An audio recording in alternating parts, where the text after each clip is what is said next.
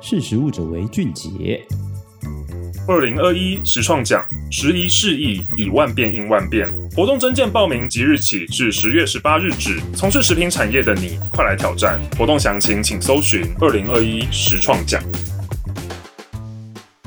大家好，欢迎收听《识食物者为俊杰》，我是十二月。不知道大家最近在家里煮饭的时候呢，有没有常用很多调味料？不管是酱油、鱼露还是美乃滋，其实只要是很不会做饭的人，炒个干面，放点酱就变得很好吃了。但今天想要来跟大家讲的呢，就是其实调味料打开以后呢，保存期会马上缩短，而且每一种调味品，不管是酱油、蚝油、美乃滋的保存期限与方式，是其实都不太一样。疫情下，疫情过后，大家在家里自煮，可真的要注意，不要让调味料一下就过期坏掉，就不能用了。那调味品呢？虽然看起来好像瓶瓶罐罐都一样，酱油、蚝油可能都是一个深咖啡色，但它们因为各自性质不同，保存期限也都不太一样。调味品呢，它包装上印制的保存期限呢，其实是指在未开封使用时。建议的期限，可以把保存期限想成一个沙漏，调味料的保存期呢，从一打开就会迅速的流失，而只要产品的密封一被破坏，其实保存期限它本身会变成一个毫无根据的日期。这是因为呢，大部分调味料罐装或包装时都已经经过消毒程序，因此开封前的调味料普遍能存放在较阴凉干爽的地方，所以在通路啊、超市啊看到的时候，它们并不需要放在冰箱里，所以是没有关系的。不过，当我们今天把一个调味料、调味品买回家的时候，开封以后就要特别注意。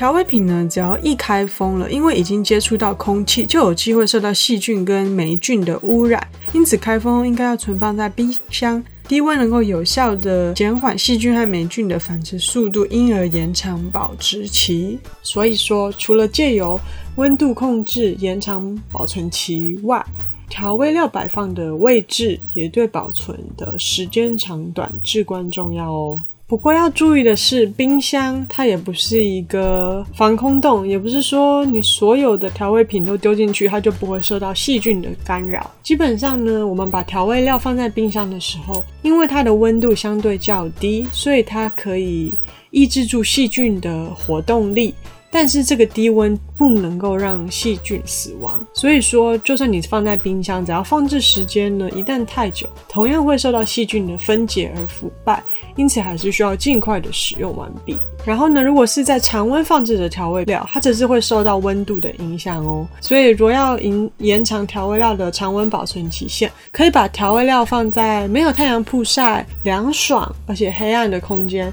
然后一定要注意，要将它们远离温度较高的厨房机具、瓦斯炉，还有洗碗机等等等。所以说呢，我们看到坊间很多的调味料，而它们大概保存的方式都各不同。比如说啊，根据美国卫生及公共服务部 HHS 的专家所建立的 Food Keeper 资料库建议。日常饮食中，我们看到很多的常见品调味料，比如说酱油，你开封后冷藏，它能够放一个月；蚝油呢，开封后冷藏就能放三到六个月。不要看酱油、蚝油长得那么像，其实它们保存期限是差还蛮多的。至于醋就更厉害啦，它开封后呢，冷藏可以保存十八个月，就是一年半的时间。至于辣椒酱、番茄酱还有芝麻油，它们都可以放六个月，也大概就是半年。然后花生酱呢，可以放大概三到四个月，美乃滋则是放约两个月。也就是说呢，调味料它虽然是我们饮食生活中不可或缺的关键角色，但也不是说一直放着它都不会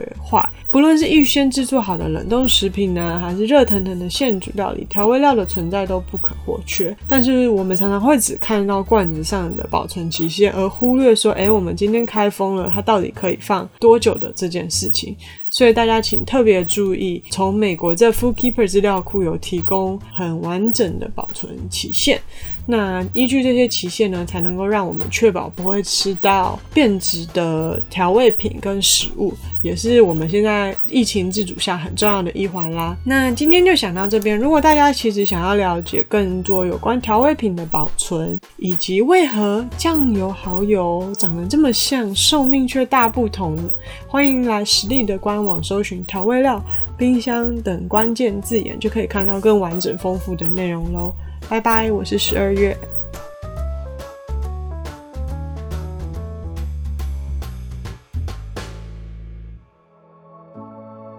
识时务者为俊杰。